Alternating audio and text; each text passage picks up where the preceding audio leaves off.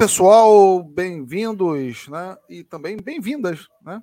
Aqui é o canal Bola Viva, através da parceria com a Web Rádio Censura Livre. Meu nome é Tunay Melo, eu estou na companhia hoje, hoje, né? É, com Cláudio Márcio, com Alexandre e também o Bruno, essa dupla é, infernal dos comentadores do Esporte Clube, para falarmos aí sobre Copa do Mundo, né, é, as lições, né, é, o que, que teve de bom nessa Copa, o que, que a gente pode né, alinhar como crítica e quais as grandes é, expectativas para a temporada de 2023. Hoje é o último podcast, livecast, Bola Viva, né? É... Já adianto aqui, é uma satisfação imensa né, estar ao lado dessa parceria, que são os comentadores, né, Cláudio? E. É, prazer enorme. Prazer enorme. Chegamos ao número, à edição número 60. Né? Estamos firmes, fortes e resistentes, né? debatendo futebol aí de forma independente, crítica, né? respeitosa com quem nos assiste. E eu já peço a você que está nos assistindo agora que curta, comente, compartilhe né, as, nossas, as nossas lives, se inscrevam no canal Bola Viva, porque é muito importante para todos nós. Né? E também vão lá no Comentadores do Esporte Clube, tá lá, a imagem está no fundo né, do Alexandre, né? Esse banner aí que ele projetou, muito legal. Vão lá, Comentadores do Esporte Clube, se inscrevam no canal dos comentadores, né? É, também no Facebook, no Instagram, Tá? E é isso, gente. Copa do Mundo, Argentina tricampeão mundial. O drama argentino acabou. Né? Foi um roteiro magnífico. Eu acho que é, foi o maior roteiro de um campeão de Copa que eu já vi. Tá? Que eu já vi. Eu tenho 39 anos. Né? É, comecei a acompanhar Copa do Mundo a partir de 1994. Né? E tive decepções, tive, tive alegrias, surpresas né, em Copas. Mas esse enredo da Argentina, essa última dança do, do Messi, é, olha, foi um evento extraordinário. E que bom, que bom que deu Argentina e França.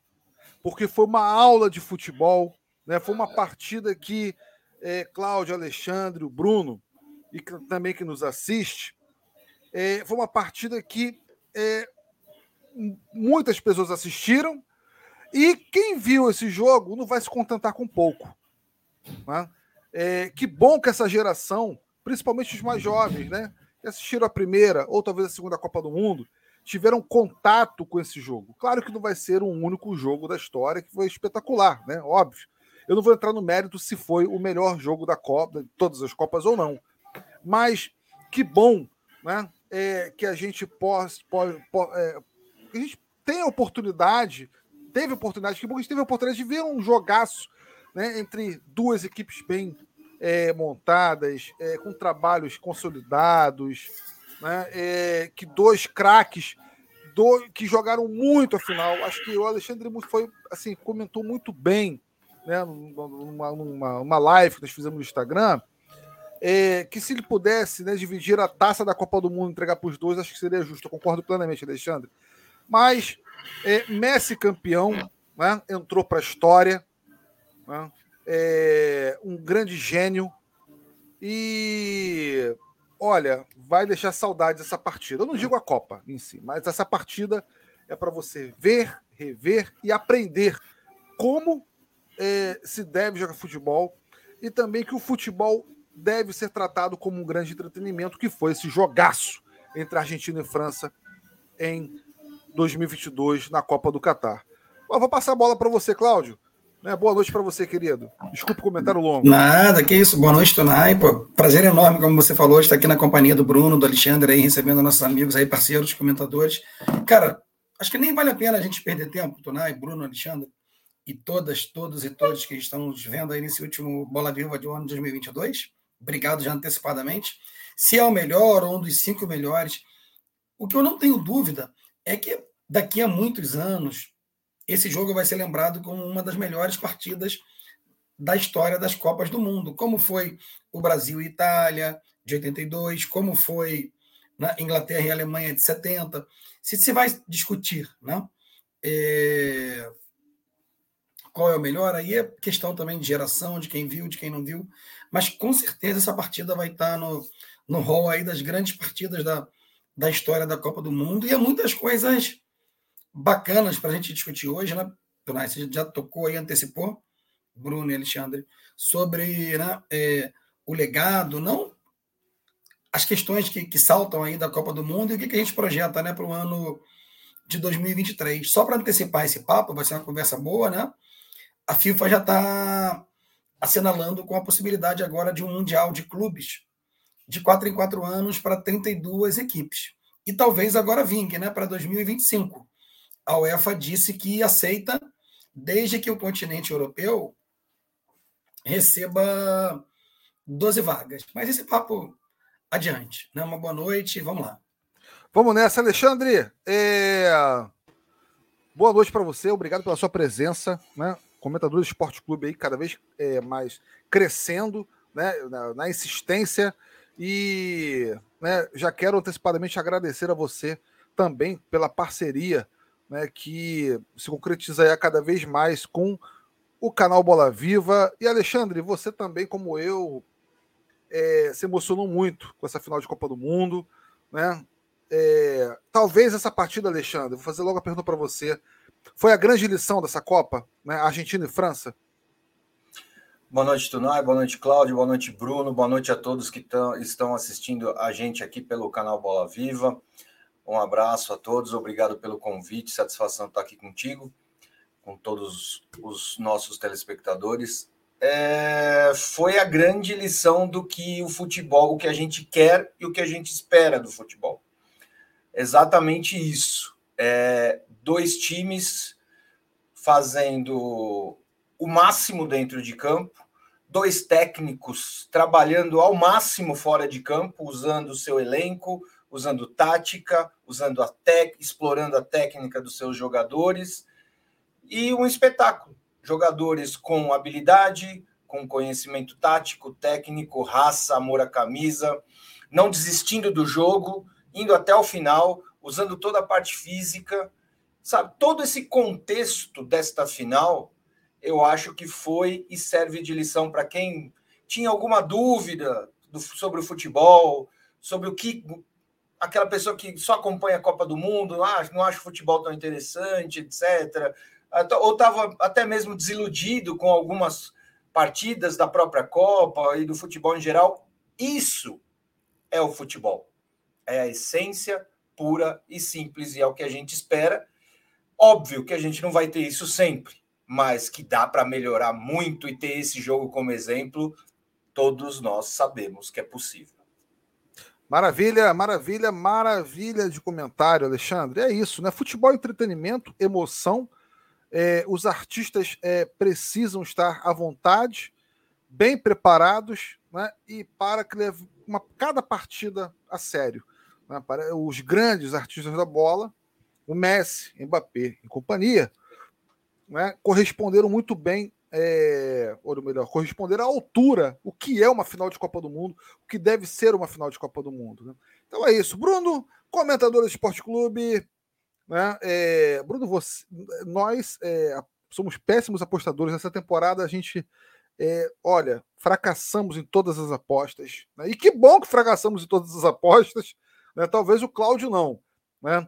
Mas pelo menos nós dois é, tivemos assim um péssimo rendimento. Né? Fomos inimigos, tá? Fomos inimigos das casas de apostas. Boa noite para você, querido. Ó, Bruno, sem te cortar o teu boa noite, Tunai. No comentadores, eu me lembro que nesse dia o Tonai não estava, né?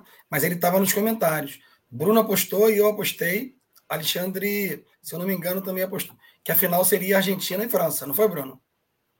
Que o Brasil cairia. O que nós erramos é que a Croácia chegou no lugar do Brasil. Para nós, o Brasil cairia para a Argentina. É, Perdão aí ter cortado a fala. Eu não lembro se eu coloquei Brasil e França. Mas a minha final do meu bolão que eu fiz aqui com, com o pessoal aqui, que é aquele bolão que você ia participar, mas depois miou a minha final era Argentina e Inglaterra.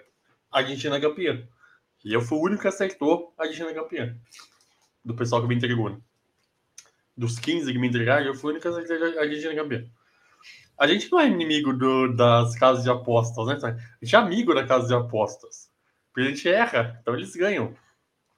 É, tem que pensar outro lado. Me dá que a alegria dos bets. É, né, de certa é. forma, sim, né? Eu, eu, digo, eu, digo, eu digo no sentido de acertos, né? boa noite, Soraya. Boa noite, Cláudio. Boa noite, Alexandre.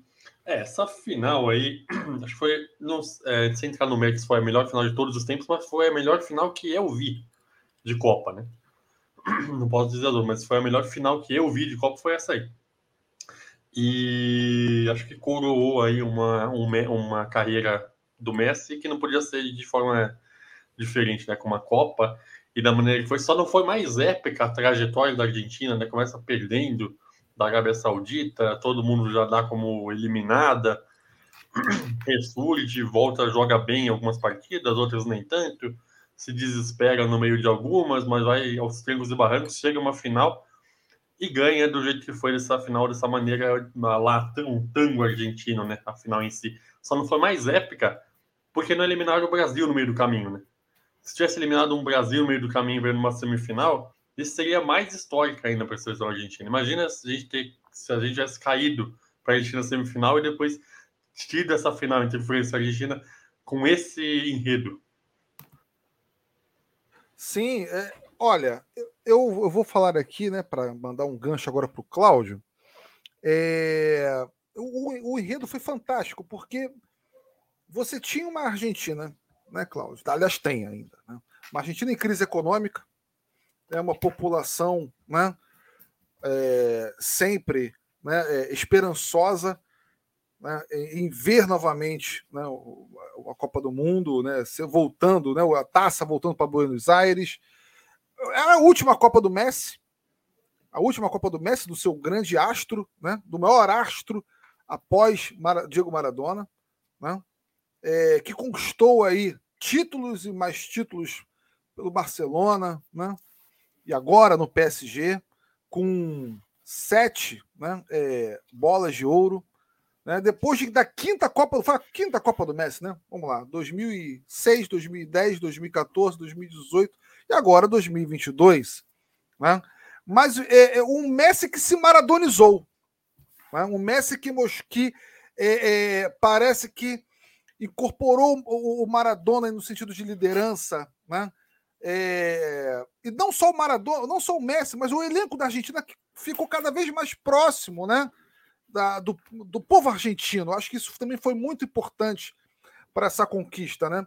É, e uma geração fabulosa, brilhante, com um trabalho extraordinário do Scaloni, né, Cláudio? Que teve a sua audácia, né? Escaloneta. É, exato, né? É, sem, é, sem aquele discurso, né? É, de família Scaloni, né, como nós costumamos ver aqui, né, e mostrando é, o, um controle emocional durante o Mundial muito importante, após, principalmente após a primeira rodada contra a Arábia Saudita, né, onde tomou uma virada né, de 2 a 1 um, precisava se ganhar contra o México, também não era um adversário é, fraco, né, de você desconsiderar também a Polônia, né? Com o Messi perdendo pênalti, mas depois decidindo o jogo. É, as oitavas, teve as quartas de finais, principalmente as quartas de finais, é, aonde sofre um empate, né? faltando poucos minutos para.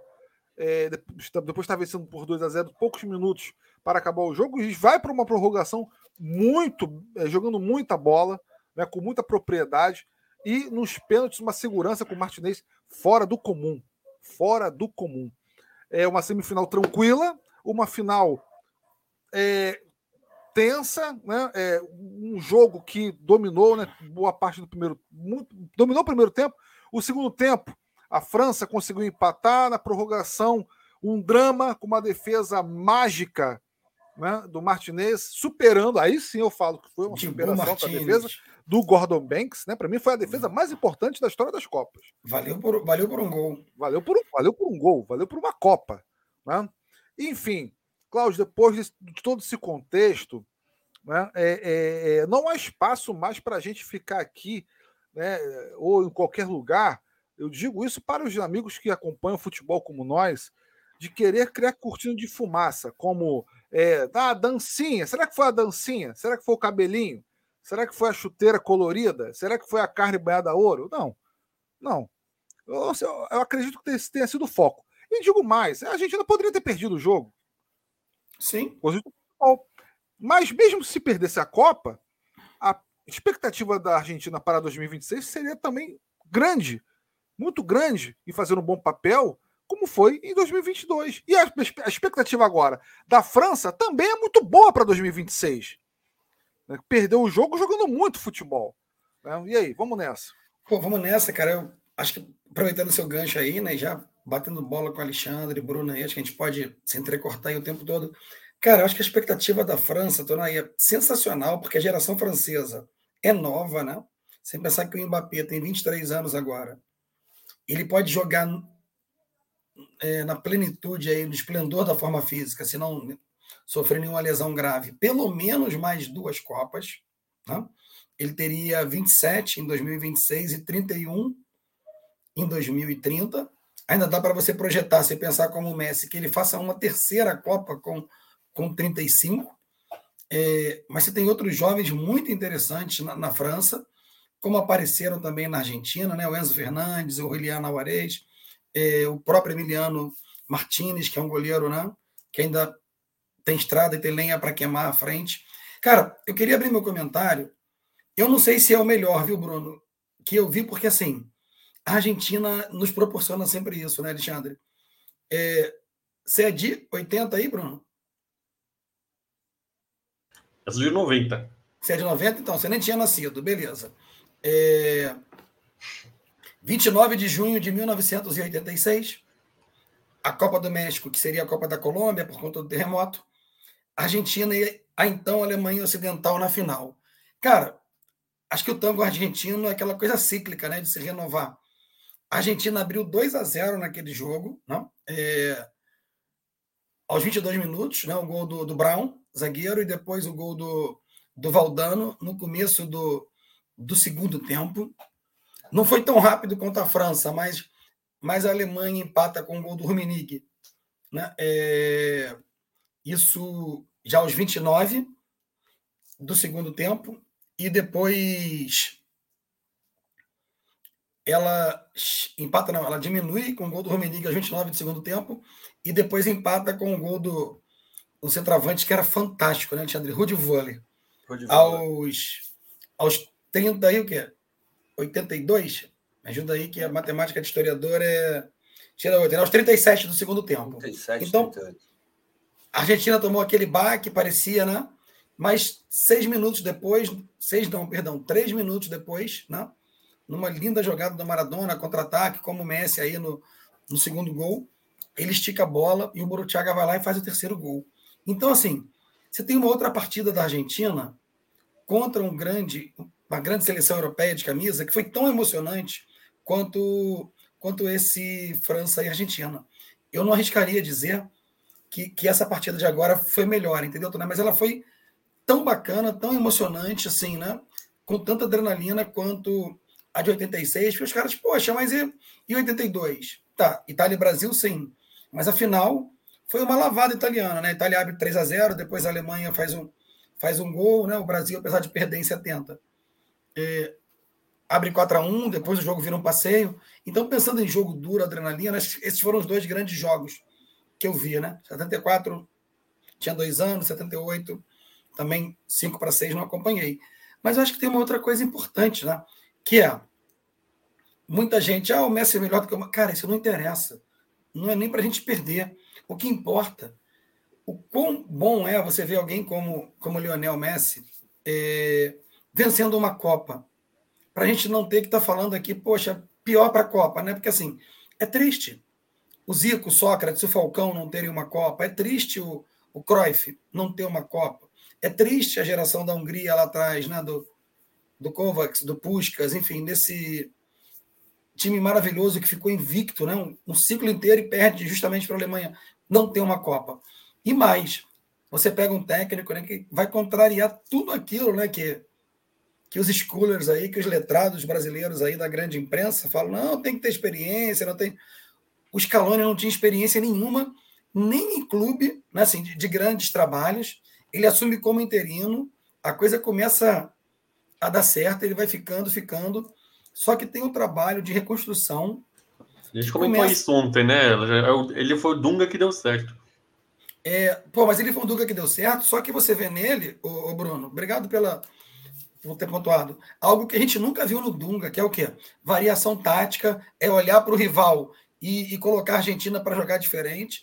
A Argentina não jogou com três zagueiros sempre.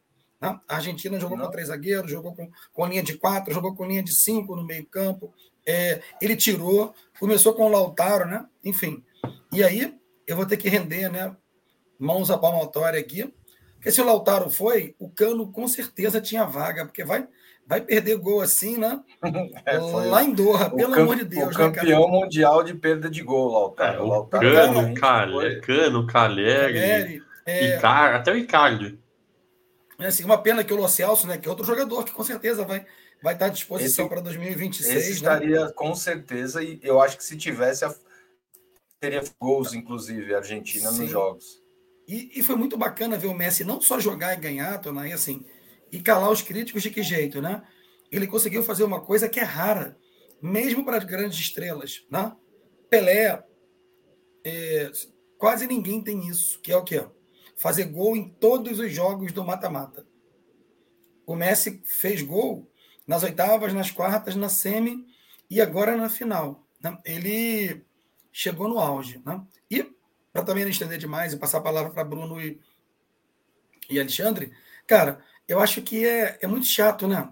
É, nós vermos, termos que, que ver, inclusive pessoas que já vieram aqui no Bola Viva fazendo postagem do tipo: ah, o Brasil foi foi tricampeão 50 anos antes. Que isso, cara? Que, que patriotismo fanista bobo é esse? Ah, o Pelé né, foi, foi campeão aos 17. Dane-se, dane-se. E aí, é, o que, que, isso, que relevância? Claro isso, que tem uma relevância, mas atualmente, né? De, isso, 2022, no né, futebol brasileiro aí cada vez mais caindo. Você quer dizer que nós somos melhores porque ganhamos 50 anos antes, porque o Pelé ganhou aos 17 e o Messi aos 35? Tá. Se a gente for fazer contexto disso aí, peraí. O Pelé ganhou três Copas do Mundo, ele participou da seleção que ganhou três Copas do Mundo, né? Em 50, a gente pode até julgar que ele foi um, dois protagonistas, mas não o né? Porque você 58, tem muita né? gente ali. Em 62 ele não joga, não é, Alexandre? Em 62 ele, ele foi à Copa, e quem ganha a Copa é o Garrincha, é o Amarildo. 70 sim. Aí o Pelé é coroado como rei de futebol. Naquela geração extraordinária, ele mostra que ele era o melhor jogador do planeta, extraterrestre. Então, assim, eu acho que é no mínimo leviano, né? A gente querer com esse tipo de, de, de pachequismo, né? Não, é ah, mas é o Brasil. Respeito, assim, Sim, é comum. Tem, não tem, não tem nexo você fazer esse tipo de comparação. A questão da, da Argentina ganhar o tricampeonato agora, ela poderia ter ganho em 2014, ela poderia ter ganho antes, isso é circunstancial. O que está claro, o que está claro para todo mundo é que o Brasil está cada vez ficando mais para trás. O Brasil, em quantas acho Copas não, do Mundo. O problema, ah, sabe, pessoal, desculpa, o problema acho que, acho que não está claro para todo mundo. É, então, é verdade, Bruno, concordo contigo. Não está claro para todo mundo, mas para quem tem um mínimo de visão, o Brasil está ficando atrás de outros países sul-americanos em, em, classificação geral de Copa a três Copas. Essa Copa nós terminamos em sétimo, a Argentina foi campeã. Em 2014 nós ficamos em quarto, a Argentina foi vice-campeã. Na Copa anterior, o Uruguai acabou na nossa frente. Então, a história do, da seleção brasileira uh, campeã de eliminatória não serve para mais nada, porque na Copa do Mundo a gente não está fazendo mais grandes papéis. Então, eu acho, e eu acho que chegou o momento, acho que a prova final foi essa Copa do Mundo, que os nossos gestores, os nossos diretores, presidentes e dirigentes de futebol, principalmente da CBF, precisa acabar com a história de técnico brasileiro, tal do ciclo, tal de não sei o quê.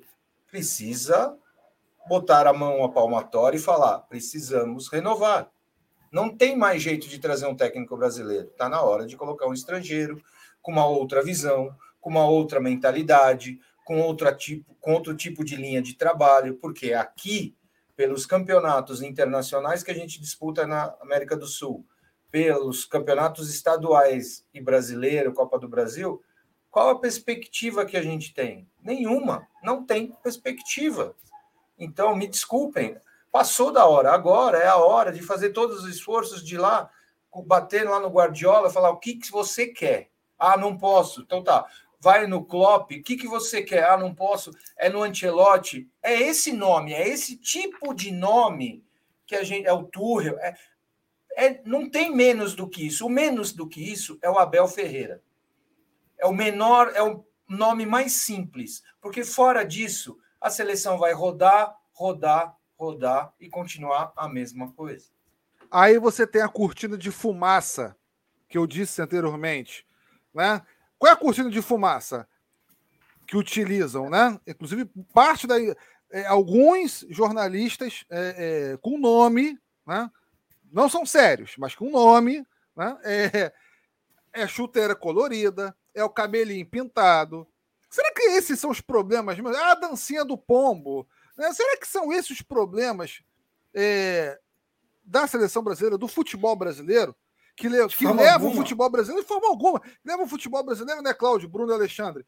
A, a o, aí... Mbappé estava jogando de chuteira dourada, é, o Messi estava jogando de chuteira verde. Pois é, que estão levando aí, né, cara, a seleção, a, a, seleção brasileira das Copas do Mundo a terem papel, um papel é, é, é, mediano, diga-se de passagem, que não consegue Sim. encontrar uma saída de jogo né, contra uma Sérvia, que não consegue desenvolver, né, furar uma linha de defesa de uma Croácia, da, da Suíça, né?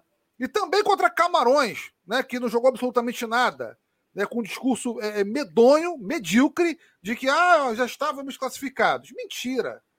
Mentira, não jogaram absolutamente nada. O time reserva muito mal treinado. Muito mal treinado. E é o que o Alexandre falou, né? É, é mudança de mentalidade para a hora. Né? É, é, é, o Brasil voltar a dialogar. Aliás, voltar a dialogar, não, porque nunca dialogou. Tá? Nunca se dialogou. Né? É, entrar na globalização do futebol, sim. Exato, Sim. Alexandre, viu, Tonai? Exato. Nós estamos tem perdendo que, tempo tem que, tem desde, que desde que fomos eliminados contra a Bélgica. Era para começar a mudança lá. Eu acho que Era desde 2006, ali. Alexandre. Desde 2002. É, não, eu, tô sendo, eu tô sendo mais benevolente. Estou sendo Sim. mais benevolente com o pessoal. Então, desde a da eliminação com a Bélgica, não tinha que ter renovado o ciclo com o Tite. A gente já sabia o que esperar. Pô, volta na e vai acontecer Alexandre. a mesma coisa. Tira, vai acontecer tira, a mesma tira 2006. coisa se continuar nesse patamar. Veja a eliminação contra, é. contra a França, né? Gente, tudo bem. Porque o Parreira não era para ser o treinador naquela Copa, né, cara? A mentalidade já tinha que ter mudado ali. Sim. Talvez você tenha tido uma seleção da, mais técnica que o Brasil teve né, de, depois de 82, aí, com muitos talentos em 2006. É, mas você não tinha um treinador que ousasse taticamente, que, que soubesse espelhar o jogo da seleção brasileira de acordo com o adversário. Mas eu concordo contigo, no mínimo, com relação à a, a Bélgica, beleza. Mas na, a gente pode remontar 2010 também a Holanda, né? o primeiro Dunga não precisava nem ter tido o segundo. Mas a questão pior é, por exemplo, né? O pessoal falou que era o Ancelotti, que estava na frente, né? queria esperar só a temporada acabar e o que nós estamos vendo aí, ele dizendo: ó, eu tenho um contrato até, até 2024, né? e só vou embora se os caras quiserem. Ou seja, o Antelote, aparentemente, né, infelizmente, é carta fora do baralho dessa conversa. Concordo com o Alexandre, tá? Número, gênero e grau. Nos, nos sobram duas opções. Quer dizer, para mim, uma só, Alexandre. É Guardiola. Não, né? Você tem que chegar lá no. Fazer no tudo Manchester. Que tudo, e a mesa. Tem que fazer tudo. E falar o seguinte: não é tudo, não. Quanto que é a multa? Coloca, não é nem multa, não. Aí depois você negocia. Diz aqui o que, que você quer né, em termos né, de estrutura e quanto que o senhor quer. Se vira, CBF, vai buscar patrocinador. Se você não tem dinheiro né, para uma confederação milionária que é a CBF, para poder pagar o salário do, do Guardiola, então vamos fechar o boteco. Né? Vamos, sei lá, fazer festival aí no final de semana. E voltando para o Brasil. Eu não, eu não sei se foi verdade, se fizeram uma sondagem com Guardiola e, e saiu um número de 24 milhões de euros por ano. 24 milhões de euros por ano dá 2 milhões de euros por mês. Sim. A CBF não tem tanta dificuldade para pagar isso. É, disseram que o presidente teria quase caído de costas. Tá de piada, Eu comigo, não né? acho. Acha que você vai trazer um contratos que ele tem de patrocinadores? Isso. Me desculpe, pagar 2 milhões de euros por mês para o Guardiola? Com as 12 pagaria... datas FIFA né, do ano? Exato. É, é seis datas FIFA. Fala, Bruno. Só um ponto aqui sobre essa mudança aí de, de treinador e, enfim, no estrangeiro, né? O que muita gente pode argumentar agora contra, né, esse, esse, esse movimento de mudança e tal, é olhar para o campeão, né? a gente acabou de dizer que o Scaloni é um cara que não tinha experiência nenhuma e foi levou o título. É... Porém, qual é a formação do Scaloni? O Scaloni é técnico EFA Pro. Então, ele, ele é formado lá na a escola de treinador dele, já é começou lá na, na Europa. Então, ele tem a formação de lá. Se eu pego um treinador brasileiro que tem o EFA Pro, quem tem o EFA Pro? Abel Ferreira. Não, não, não brasileiro, brasileiro. Não, brasileiro que eu estou falando que está no nosso mercado. Não, sim, é. Não, porque, eu, concordo ó, com, eu concordo com o Ferreira. Não estou, só estou pondo isso, porque muita gente já fala, ah, viu? É, coloca qualquer um aí. No, o não, Scaloni não. Qualquer um a gente já colocou o Dunga, qualquer um já colocou o Mano, qualquer um já colocou o Tite e deu no que deu. Exatamente, não, mas é que muita gente vai argumentar isso, né? O Scaloni nunca treinou seleção nenhuma, nunca foi treinador na vida e eu, a gente ainda é campeão mundial. Mas qual é a formação do cara? Não é só. Não é ah, maravilha. Aí você fala para o imbecil que o Renato Gaúcho treinou vários times, né? Pois é. Isso. Passou pelo Madureira, passou pelo, pelo Fluminense, passou pelo, pelo Grêmio, Vasco. pelo Flamengo, pelo Vasco, né? Não, pois não, é, é, então...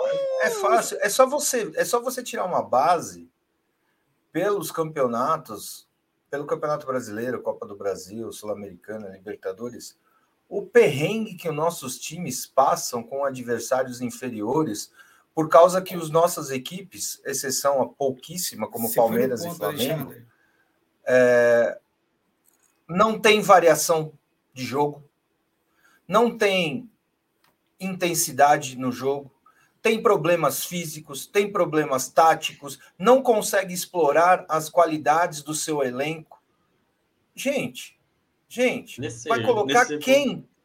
Quem desses técnicos brasileiros a, atualmente para dirigir nesse... um, um elenco vasto de jogadores brasileiros no mundo que você pode escolher, como o Bruno fala, escolher a nata. Afinal, Sim. me desculpe, Mbappé, mas os melhores são sul-americanos porque os europeus vêm buscar aqui. Então, tá no mesmo nível, meu querido. Então, Sim. a nata de jogadores. Inclusive, inclusive, os africanos, né? Vídeo a seleção Exato. francesa. Então, então, me desculpe, quem vai ser o cara brasileiro, técnico brasileiro, para explorar e evoluir a seleção? Não vai ser nenhum dos técnicos que dirigem hoje os times da Série A, da Série B, sendo que um detalhe, na Série A o ano que vem, dos 20 times, 10 técnicos são estrangeiros. 50 40% são estrangeiros. Talvez nesse, eles vêm falar ponto, que não tem que ser estrangeiro. Fala, Bruno. Então, nesse, nesse, ponto, nesse ponto, você vê a diferença do trabalho dos estrangeiros aqui, né? É, todos eles, com algumas exceções, vai, mas a maioria deles faz bons, bons trabalhos, fizeram bons trabalhos ano passado. O inclusive Antônio... time sem recurso, né? Isso, inclusive o mau caráter também fez o Corinthians jogar bola com o time limitado. Não, estou pensando no Corinthians, já tinha recurso.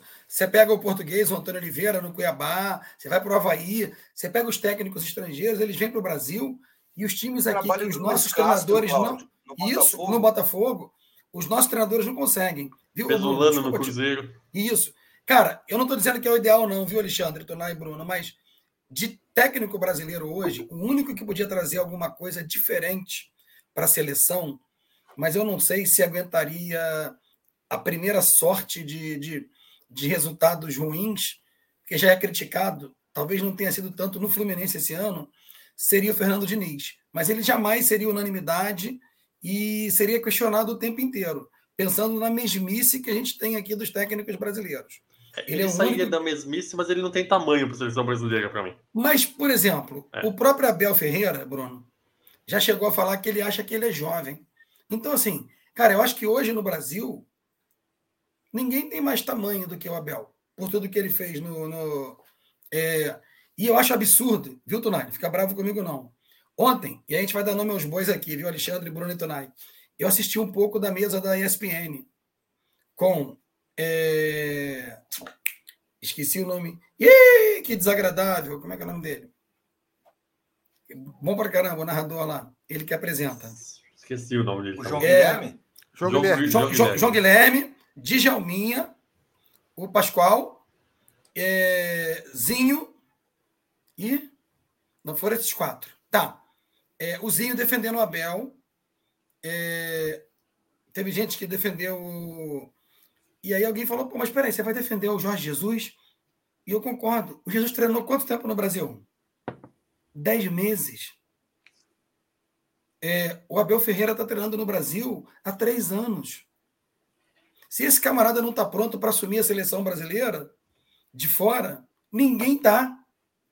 Quem de fora vai conhecer mais o futebol brasileiro hoje, tendo sido exitoso, do que o Abel Ferreira, o cara que ganhou tudo?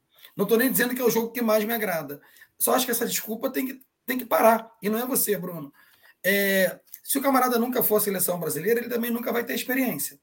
Né? É, você tem vários casos aí, o próprio Maradona, né? Não era treinador de nada, foi parar na Argentina, Zidane, depois já para o Real Madrid, o próprio Falcão, que era, pô. E aconteceu que foi uma tragédia na seleção, né? Já que mandar um abraço para o Pelé, que pode ir para casa, né, Tonete? Torcer que ele realmente passe o Natal em casa. Um grande beijo para o se recupere totalmente. O Falcão fez o Pelé passar talvez uma das maiores humilhações da vida dele, que foi ter que jogar aquele amistoso dos 50 anos ao lado, ao lado do Rinaldo, né? Na seleção brasileira. Agora que vamos lá. Do Pelé e não deixou o Pelé fazer o gol. Agora vamos lá. 15 anos de escola gaúcha. 15 anos de escola gaúcha. Sem mudança alguma, tá? Alguma de mentalidade de jogo. Né? Vamos, ó, vamos lá. 2010, com, aliás, antes, né? 2006, 2007 com Dunga até 2010. Enfim, Brasil perde a Copa para a Holanda de uma forma desequilibrada, né? não teve equilíbrio emocional para ganhar um jogo que é, é, dentro das quatro linhas, né, estava é, pronto para ter o segundo gol. O Brasil não teve equilíbrio emocional para ganhar aquela partida. Aí você tem né, é, a entrada do Mano. Aí você depois entra novamente né, é, o Felipão. E do Felipão você volta para o Dunga. Isso já é Esse o fundo mais, do poço. o mais absurdo. O fundo do poço. E do Dunga você tem o Tite, né? É, todo o seu pragmatismo, Fraco, fraco, 2018, tá, terminou uma Copa do Mundo digna, mas poderia ter ganho, né? Passado para as, para as semifinais. É, o Brasil se baseando apenas em resultados, apenas em resultados e eliminatórias é, que, de forma óbvia, que o Brasil ia passar, né? É, e não tem essa desculpa, tá, gente? Por favor. Ah, o Brasil não joga com europeu. Não, não. Mas os jogadores jogam com europeus. Ora bolas. Né? E outro ponto que a gente tem que observar: esse ufanismo né, doentio de que basta usar a camisa da seleção brasileira né, que vamos ser respeitados. Inclusive, quero mandar até um abraço para o meu amigo Franklin, né, da Liada, Liga dos Associados do Dadinho, uma liga de futebol de mesa aqui em São Gonçalo. Estou usando essa bela camisa da Liada. Um grande abraço. É... Usa essa camisa da seleção brasileira acreditando que nós temos cinco estrelas, somos a seleção pentacampeão do mundo, nunca ficamos de fora da Copa, é, somos a seleção de Pelé, é, Garrincha, Jairzinho, Ronaldinho, Romário Bebeto, Ronaldinho Gaúcho e né, Rivelino, Gerson. E olha, vamos ganhar, porque os caras vão sentir medo da gente. Assim, uma, é, uma, é, uma, é uma ufanismo barato. Gostei dos barato. nomes que o Tardoc colocou aí. Ó. Né, vamos lá, vou fazer a leitura aqui. Né? É, segundo a lógica gaúcha, agora o técnico tem que ser Renato Portaluppi ou o Sassurrotti. Pois é, sabe? Não, não, não se dá oportunidade, oportunidade ao novo. Né? E trata-se o, o, o, é, o, treinador, o, o, o, treinador, né, cara? É, ah, porque ele tem um histórico. Tá? E, e, e, histórico, tá? aí a mentalidade, cara. Eu quero saber metodologia de trabalho. Tá, eu quero trazer o Guardiola. Mas por que, que eu quero trazer o Guardiola? Porque ele é um dos nomes né, de que pode não só fazer um bom trabalho em termos de competitividade, mas é, reestruturar, é, contribuir, colaborar para a reestruturação do futebol brasileiro. E o futebol brasileiro precisa voltar a dialogar, voltar a dialogar tá, é, é com a cultura do futebol de uma forma internacional. Internacional. Né? Nós estamos nos encolhendo aqui em terra, Brasilis, né? e, sabe, cada vez mais burocráticos, rancorosos, né? cada vez mais no ostracismo, né? com olhares para o passado, romantizando derrotas, criando cortinas de fumaça extremamente baratas, fuleiras, que não vão adiantar absolutamente nada, criando discussões burras e inúteis, né? Com Messi é melhor que Maradona, Maradona é melhor que Messi, né? Maradona é melhor que Pelé, ou é pior que Pelé. É, o Pelé tem cinco, tem três copas, Maradona tem uma. Né? A gente, e até a imprensa a gente não consegue, está... a gente não consegue explorar o melhor dos nossos jogadores. Não consegue explorar, explorar o melhor de nada. O, o futebol brasileiro hoje não é voltado para a cultura futebolística, gente. A verdade seja dita. A verdade seja dita. Né? Isso se reflete, obviamente, dentro de campo. Né? É, não é só uma questão. Agora, se querem, se querem continuar tratando né? É, que o Neymar está comendo carne banhada em ouro, né? esse é o grande problema. Né? Cada um come o que quiser, claro, tem a questão da ostentação, cada um faz a crítica, enfim, mas esse não é o problema. Esse não é o problema. O Messi comeu carne banhada em ouro. E aí? Foi campeão do mundo. O problema é o Neymar não pegar a primeira bola. Dane-se que o Tite me mandou. Quem vai bater sou eu, porque eu sou o melhor cobrador. Esse é o grande problema. É botar um garoto de 20 anos jogando a primeira Copa do Mundo para bater um pênalti. Né? É tirar um dos melhores jogadores da posição do mundo, que é o Vinícius Júnior, que quebra as linhas, né? E você, bom, e ao mesmo tempo você ter cinco atacantes, cinco atacantes, todos na linha de ataque, não conseguindo fazer né, uma parede ali para impedir um contra-ataque croata. Eu estou falando da Croácia, gente. Eu não estou falando aqui né, de um contra-ataque da Argentina e da França com seus velocistas, não. Pelo amor de Deus. Não, isso, erros infantis como erro de leitura de, de convocação, erro de leitura de jogo. Onde já se viu você tirar o Vinícius Júnior, como você mencionou, Tunai, e para colocar o Rodrigo, sendo que da Copa inteira o Rodrigo estava jogando na posição, era o reserva do Neymar, e do lado esquerdo quem estava entrando era o Martinelli. Sendo que não devia nem ter tirado o Vinícius Júnior, porque o lado ruim do Brasil era o lado direito, com o Rafinha. Sabe? Então, essa, esse, alguns erros cometidos ao longo, no começo da Copa, com a convocação, na minha visão, totalmente eh, equivocada em alguns aspectos, como nove atacantes, entre meias e atacantes, e totalmente desbalanceado com quatro zagueiros e três laterais, porque me desculpe, Daniel Alves não é jogador, não era jogador para estar na Copa do Mundo. Me não leva é, três laterais e quatro não zagueiros. E aí acontece o que aconteceu. Que Mas que no dia que, que era para ele jogar, ele bota o militão, né? Aí ficou tudo. Exato. Então, e aí depois você tem que uh, perguntado sobre tal fato, você vem com aquele discursinho raso de meritocracia, currículo, grupo e etc. Ah, me desculpe, essa fase já acabou. Então, esse é o grande problema do Tite. Ele morre que, com a é, ideia ele dele. Ele morre com as convicções dele. Ele, ele, ele não, não tem, ele não muda. Ele é um treinador sabe? de clube. Eu falei já, ele é um treinador de é, clube. Vote ficou provado isso. Eu, eu aceito. Ficou, ficou provado que ele é um treinador de clube, alguns jogadores são jogadores de clube, não tem patamar, não tem aquela coisa que tem muitas joga muitos jogadores medianos da seleção argentina que são melhores taticamente, que são melhores na leitura de jogo, que o técnico faz um esquema onde a seleção joga em níveis diferentes em sete jogos, joga num 3-5-2, joga num 4-1-4-1, joga num 4-3-3, Olha o que ele explorou, o elenco que ele tinha na mão Quatro, em cada jogo, com cada seleção. Nós ficamos na mesma coisa. Sai um atacante de lado, entra um atacante de lado. Sai um lateral, entra um lateral. Sai um meia, entra um cara improvisado na meia porque não tinha outro que ele não levou. E, me, me desculpa, gente, me desculpa. E olha, olha só, enquanto nós estamos falando, né, esse debate dizer, quentíssimo. Até tinha, né, Tunai? Mas o único cara que era o meia que podia entrar para mudar o jogo não jogou, só jogou um pouquinho contra Camarões, que era o Everton Ribeiro. Poderia ser uma alternativa. Poderia não? ser uma alternativa. E ah, diga-se de passagem, contra Camarões não jogou mal o Everton Ribeiro, hein? Não foi um dos piores em campo, não.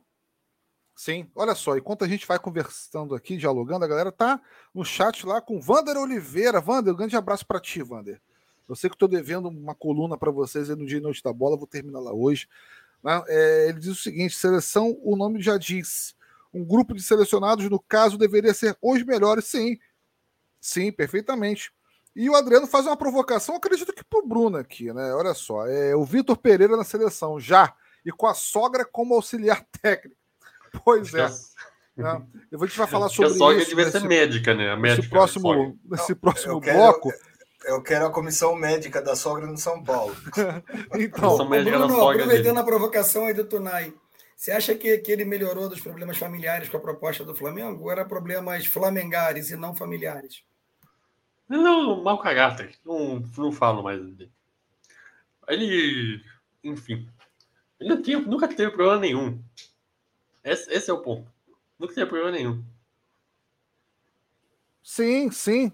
Não, e outro ponto, né? É, outro ponto, quero colocar aqui, enquanto, enquanto a gente está discutindo, debatendo, estou aqui na, comprando livros, né? E acabou, esses debates estão tá tão instigantes, cara, que eu acabei fazendo cinco compras aqui. Ó, vamos lá, eu comprei o Klopp, né?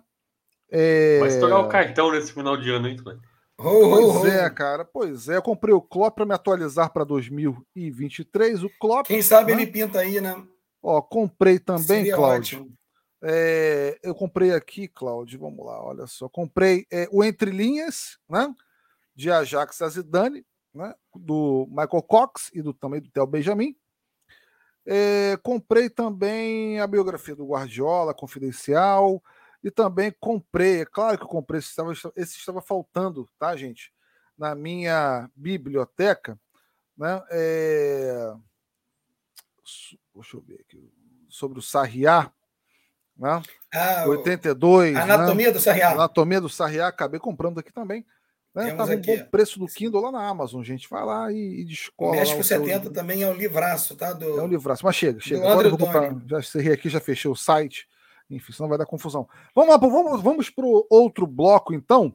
Né? É... Cara, só antes de sair para outro bloco, para outro bloco, perdão, fazer uma provocação ao Alexandre, não ao Alexandre, né? Qual será o salário do, do Tite? Alguém faz ideia? é o, quarto, é o quarto técnico do Mundial mais bem, mais bem pago, 20 milhões de reais por mês. É, por ano, desculpa. Ou 20 seja, milhões de reais então, por beleza. Ano. Se nós pegar. Então, 24 de, de euros, né? Que o Guardiola pediu. Isso, dá 2 milhões de euros. É, né? Então a gente vai ter aí 12 milhões né, por mês, né? Ou seja, você paga o salário do, do Tite em três meses. Quem está custando caro? É o Tite ou o Guardiola, Alexandre? Pois é. Eu não, só uma, eu, não, eu não acho o Tite um mau técnico. Eu só acho que ele não é um técnico para a seleção brasileira. Mas então, para a seleção ele, mostrou, ele é um péssimo mostrou técnico. Mostrou-se que não é. Porque inicialmente lá, quando ele entrou em 2016, ele era unanimidade, né? É, acho que todo mundo apontava para ele. Né? Mas ele mostrou-se aí já na Copa de 2018 algum, alguns pontos, alguns erros, né? Que eu considero erros, que é morrer com o mesmo time e não mudar, não mostrar variação, enfim. Daí ele teve a segunda chance, como o Alexandre falou, talvez ele ter sido encerrado ali, não sei. Teve a segunda chance. E repetiu, né? Apesar do, apesar do final da seleção brasileira e final pré-copa, o time ter jogado melhor, ter tido algumas certas variações, porque apareceram jogadores jovens ali que ele apareceram, vamos dizer, vamos usar essa palavra, apareceram ali para ele, que ele não via convocando no início, né, e veio a, a, a, entrar na seleção no final, e jogou bem a seleção, é inegável, né, isso? Mas não foi suficiente. É, não, não, não mede força, como o Tunai comentou. Ah, eles jogam na Europa, jogam na Europa, mas não jogam junto, né? Eles têm ali ao lado deles, esse pessoal aí, nenhum é protagonista, protagonista do seu clube. Tirando o Neymar ali da frente. É, os. Nem o Neymar no PSG é mais protagonista. É, pela sim. ordem, né? Agora, pela ordem atual, é, é, Messi, Mbappé e Neymar. Porque antes Isso. era Mbappé, Messi e Neymar. É, então, nenhum era protagonista. São bons, são bons jogadores, são bons jogadores, são bons, são craques. Não sei se são craques, mas são ótimos coadjuvantes nos seus times. E vieram para a seleção e jogaram bem, jogaram bem, sim. Mas o Tite, o, o problema do Tite, na minha visão, né, ele não, não que ele seja um mau técnico, mas ele não teve na seleção variação. Ele, eu falo que ele é técnico de clube, comentei isso no Comentadores, e deu exemplo. No clube, você tem ali os 23, 25, 30 jogadores. Se você se diz, dispõe com alguém, com fulaninho, ele pode fazer uma panelinha e te derrubar. Na seleção, você não tem isso. Se o cara não foi bem, ou se você não acha, não convoca mais. E traz outro. E não, ele morre com esse pessoal em nome da meritocracia ou do bom convívio. Enfim, sei lá o que ele pensa. Mas por isso que eu acho que ele é um técnico de clube. Porque clube ele é muito bom, porque ele faz um grupo ali unido e tal. Mas ele só tem aqueles jogadores. Na seleção, não. Na seleção você tem mais opções. E ele não sabe, ele outra... não soube usar isso. Exatamente. E uma outra coisa, exatamente isso. Ele teve nesse né, nesse termo que está muito na, na moda, o ciclo completo de quatro anos para treinar variações, para descobrir opções para as posições carentes do Brasil. E Ele alguns jogadores só... direito no lugar do Daniel Exato. é um absurdo. E, só, e alguns jogadores só foram convocados como Vinícius Júnior, que ele não gosta do futebol do Vinícius Júnior. Não adianta me falar que gosta, porque é mentira. Ele não gosta. É, ele, go ele gosta do futebol, né? Exato, do futebol, do futebol. Ele não, ele acha, ele não, ele não acha o Vinícius Júnior um jogador tático que recomponha, que faça mais de uma função. Ele tem, ele tem esse problema. O Pedro só foi convocado por causa de pressão da imprensa, porque senão também não ia ser convocado.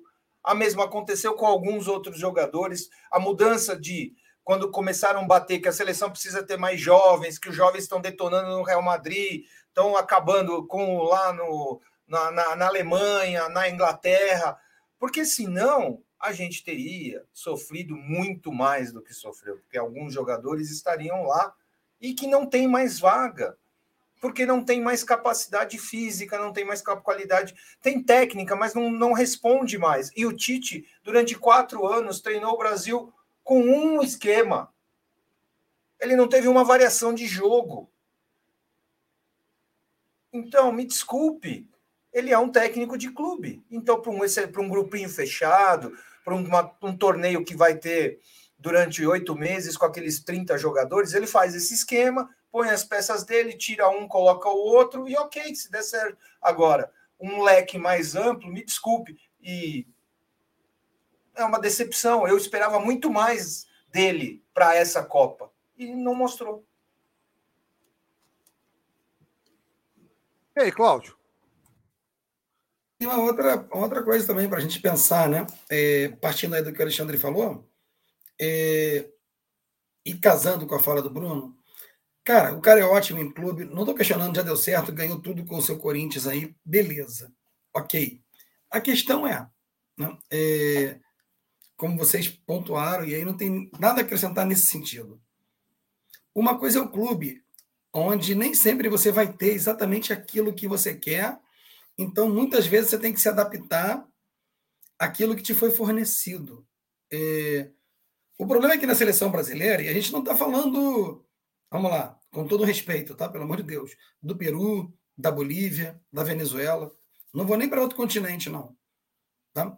É, o treinador que chega na, na seleção, ele pode falar assim: bom, eu quero jogar num 4-3-3 propositivo, eu quero jogar com linhas altas, eu quero jogar com, sei lá, dois, dois homens de contenção, um meia e três atacantes, enfim.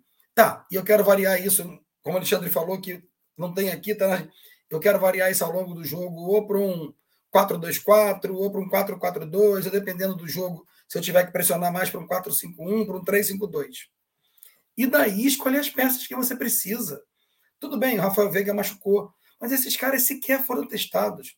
Alguns dos melhores jogadores brasileiros em atividade no Brasil não tiveram chance alguma na seleção nesse ciclo.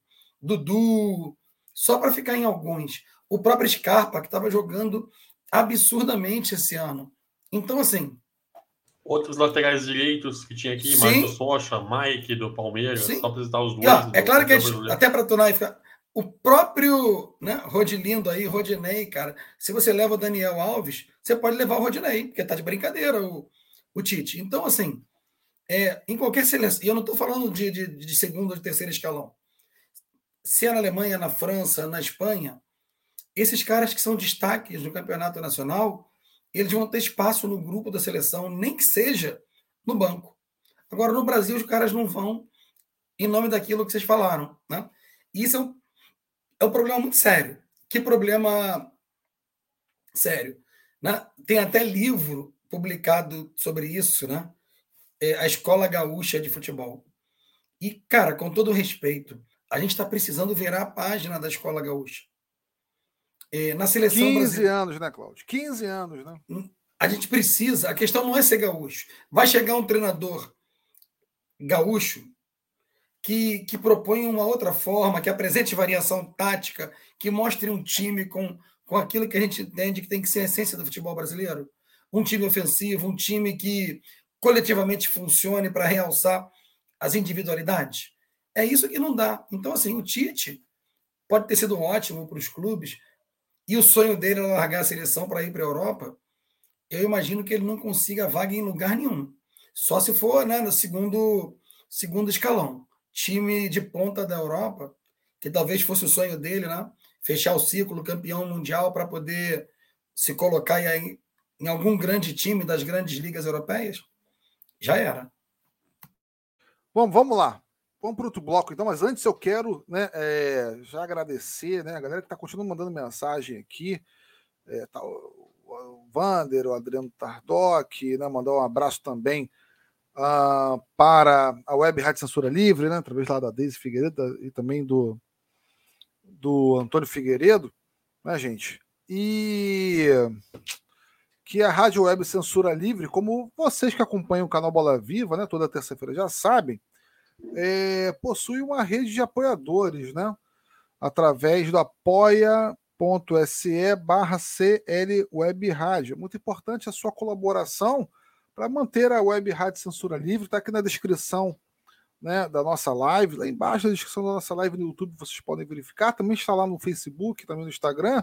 Vou colocar aqui, vou colocar aqui novamente para vocês também o Pix né, da, da rádio, que é o CNPJ, para manter aí o jornalismo independente, crítico e com muito conteúdo, né? não só no canal Bola Viva, mas através de outras programações.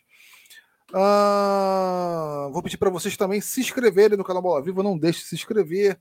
Né? Cliquem lá né, no sininho para ter as notificações do canal. Vão também lá no Comentadores do Esporte Clube. Tá, gente? Coloquem lá, Comentadores do Esporte Clube no YouTube. Se inscrevam, né? É, a gente está lá, também está lá toda. Sempre quando a gente pode bater aquele papo sobre futebol. Uh, gente, vamos lá. Perspectivas para, 2020, para 2023. Né? é, teremos aí um Mundial de Clubes em fevereiro, né, com o Flamengo né, é, antes é, disputando aí a Supercopa né, com é, o Palmeiras. Né, é, os estaduais, ah, os estaduais, nossa, eu tenho que comentar sobre os estaduais, né? Mas enfim, é, é, é, é pano para manga essa discussão, né? Pano para manga, né? Principalmente quando se trata do Rio de Janeiro, né? Que não paga nem, que não paga nem quem ganha, Imagina quem perde. Enfim. É, ah, é, os estaduais, né, gente? E aí, Flamengo, atual campeão da Libertadores, uh, atual campeão da Copa do Brasil, com o Vitor Pereira, né, que vai querer mostrar trabalho. Como é que vai o Flamengo para o estadual? Né, Cláudio? Como é que vai o Vasco após aí é, o acesso e com os reforços, como o Pedro Raul chegando? O Botafogo, né? É, será que vai manter aí né, a mesma pegada né, em termos de reestruturação, vai manter também aí é, é, o, o, técnico para como é como o Fluminense, o Fluminense que fez uma boa campanha no brasileiro aqui do Rio de Janeiro, né, com o Fernando Diniz. Né, Fluminense né, que é... acabou de anunciar Lima, ex-Ceará, acabou de fechar. Aí, né, reforços chegando. E também, como é que é o Corinthians, né, o, o Bruno? Vamos falar do Corinthians também. Né, o Corinthians que perdeu a Copa do Brasil para o Flamengo, mas chegou bem no brasileiro, né? fez uma boa campanha com o Vitor Pereira. Não Adriano tá que tem uma, uma fala importante para o Alexandre. Uma fala para o Alexandre que eu vou ler já já. Como é que vai o São Paulo? né? Depois da frustração da perda da Sul-Americana, né? Como é que vai ser o Palmeiras? Será que o Palmeiras vai vir com certeza? Será não? Vai vir muito forte o Palmeiras né? após a conquista do Brasileiro. Tem o Cruzeiro voltando para a Série A, tem o Atlético Mineiro né? também aí. Será que a, a, a, os mecenas vão voltar a investir no Galo? Né? Você tem é, no Sul Grêmio voltando, o Internacional já é, voltaram, Como é que vai ser o futebol brasileiro 2023? O que que, o que, que vai apresentar para a gente, Alexandre? Diz aí, Alexandre, aqui, olha só. É, esperando o entusiasmo do Alexandre para falar do Wellington Rato. É com você mesmo, por isso que eu, eu joguei logo essa resposta para você. Ó, oh, Tardoc, eu vou te falar que o entusiasmo é assim enorme, enorme. Eu vou te falar, 30 anos de idade, jogador nota 5,5, 6, Fico muito diretoria... feliz que ele tenha vindo para o São Paulo, viu, Alexandre? Que diretoria ele estava sendo São Paulo fortemente falado no Vasco. Faz um contrato de três anos e paga 5 milhões e meio nele. Ó, depois não sabe porque os cofres do São Paulo estão de mal a pior. Não que ele não seja um jogador, mas é o tipo do jogador que não vai agregar qualidade. Posso queimar a língua e ele arrebentar na, na temporada, mas não, eu não vejo ele agregar qualidade assim, mudança de patamar no time para o São Paulo, sincero e honestamente. Agora, o que eu espero é 2023? Eu espero o Campeonato Brasileiro mais difícil dos últimos anos. Isso é castigo, Devido... viu, Alexandre? É, pode ser. E... Vocês passaram, passaram trouxa no Vasco aí, cara? 16 milhões de reais pelo Léo Pelé? É, o São Paulo já teve, já são 11 jogadores do São Paulo que foram embora nessa, nessa janela, foram 11 e por enquanto três chegadas de alguns Wellington Rato, Pedrinho e Rafael. Agora o São Paulo está atrás de mais dois jogadores aí, o volante do Equador, que é do Independente Del Valle, inclusive, era do Independente Del Valle, jogou a Copa do Mundo, o Yang Matos, se eu não me engano o nome dele, e está desesperado atrás de um zagueiro, porque o São Paulo, antes de começar a temporada, tinha sete, oito zagueiros, agora para começar a temporada tem um. Então, a diretoria sabe muito bem planejar elenco. É, uma impress... é impressionante isso. Mas falando mais do, do geral, do global, eu espero um brasileirão muito equilibrado, com a chegada dos quatro grandes que subiram da Série B, com praticamente as SAFs agora tendo mais protagonismo nisso no mercado. Botafogo, Vasco, Fluminense, todos eles se contratando, Cruzeiros contratando, apesar que algumas contratações do Cruzeiro para mim são bem duvidosas, mas não importa. Então, eu acho que o Campeonato Brasileiro vai ser muito difícil, muito equilibrado. E ouso dizer que São Paulo e Santos nunca correram tanto perigo de cair quanto neste próximo campeonato de 2023. Para mim, os favoritos continuam os mesmos: Flamengo e Palmeiras, e um pouquinho abaixo o Galo. Aí os demais vão brigar ali, provavelmente, do quarto ao. Não sei se vai virar G4, G6, G8 G14, como o Bruno fala, vai todo mundo, fica dois para fora. Então, mas então é eu acho que a briga do título vai ficar entre esses três. Acho que o Atlético vai ter um suspiro dos mecenas com a inauguração do estádio, vai ter um ano que vai precisar ganhar alguma coisa, nem que seja um, um mineiro, alguma Copa, alguma coisa assim. E eu acho que esses três times vão concentrar as forças. Os demais vão brigar por competições secundárias, as Copas que tudo pode acontecer num jogo ida e volta, numa noite infeliz desses favoritos. Nas competições sul-americanas também não vejo os times da América do Sul dando muita canseira para o Brasil. Então, sincero e honestamente, mas falando, se restringindo ao Brasileirão, eu acho que vai ser um belo campeonato, muito equilibrado, muito forte, com a volta de, de Bahia, Cruzeiro, Vasco e, e todos que ficaram eu espero muito equilíbrio nisso. Os estaduais, sincero e honestamente, para mim é pré-temporada, nem, nem perco muito tempo em comentar. Eu vejo mais a temporada das Copas e do Brasileirão. Então, eu espero isso e eu tenho a esperança que a diretoria do São Paulo ainda abra o olho e consiga trazer aquilo que o São Paulo efetivamente precisa há muitos anos e o São Paulo não traz, que é um meia de qualidade que faça ligação meio-campo e ataque. O São Paulo faz. Corinthians tem um lá, não quer, Alexandre? Ele não, tá, não, não, não. Tá eu falei de qualidade. Eu dei ênfase a esta palavra. O meia de qualidade. Então não adianta trazer Luan, não adianta trazer Wellington Rato, Nicão, esses time, é, esse tipo de jogador. Pagar aí Pablo, e, sabe, não, não tem. Não é isso que o São Paulo. O São Paulo precisa de um meia. Um meia que faça o time jogar. O Bahia, Alexandre, né? Que nem fechou a SAF ainda, já apresentou um cara que pode ser interessante. A gente vê aqui no Brasil, né? O Uruguai, o Nicolas Acevedo, que estava no grupo City, né? Lá no New York City. E parece que o Bahia vai colher bons frutos aí, né? Conseguir angariar bons jogadores do, do grupo, né?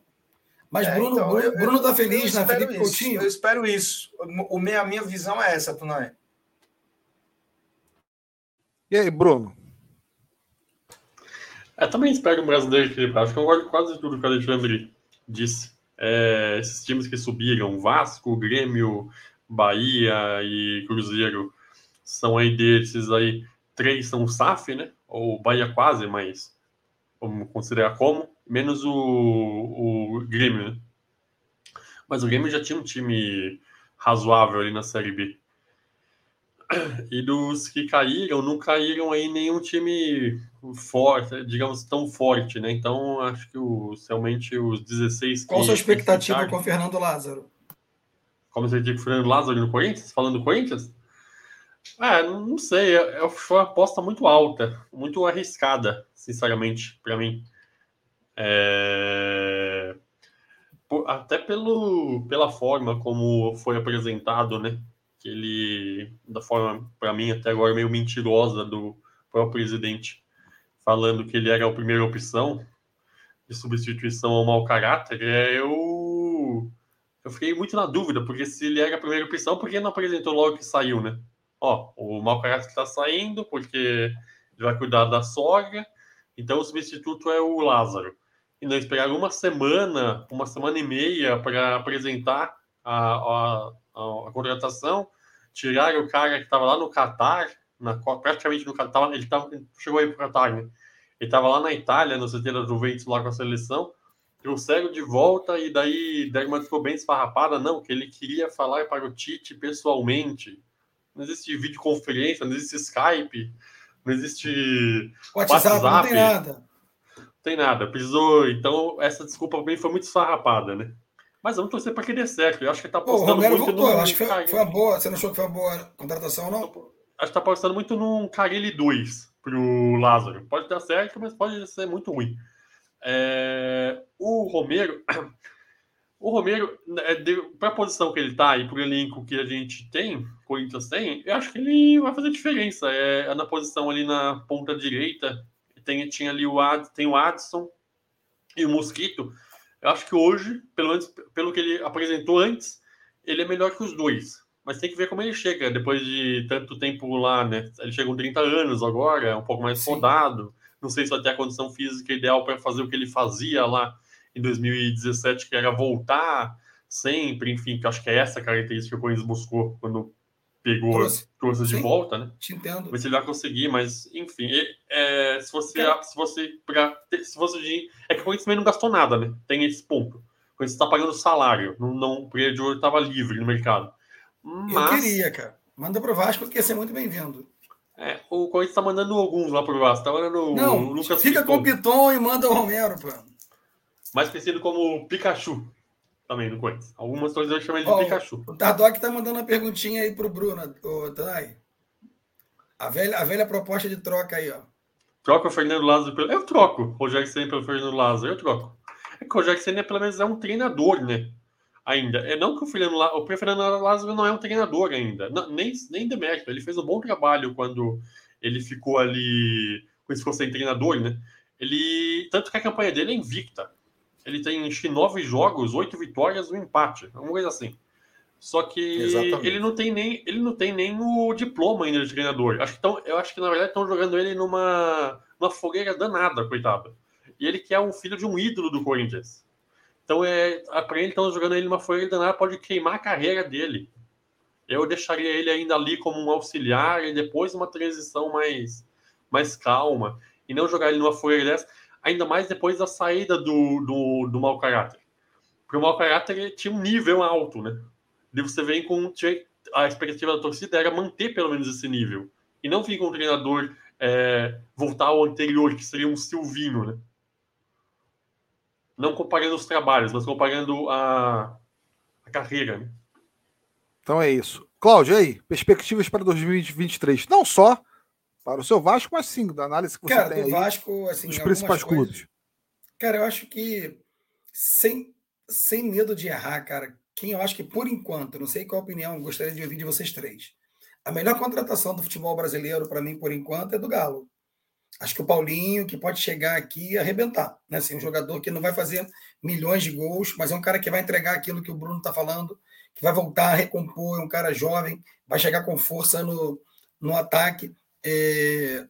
O Vasco, por enquanto, Tonai, trouxe o Pedro Raul, uma das maiores contratações da história por 2 milhões, agora está anunciando o Léo Pelé, para alegria de Alexandre e Adriano Tardoc, por 3 milhões. Né? Não sei quanto vai ser a bagatela do, do Lucas Piton.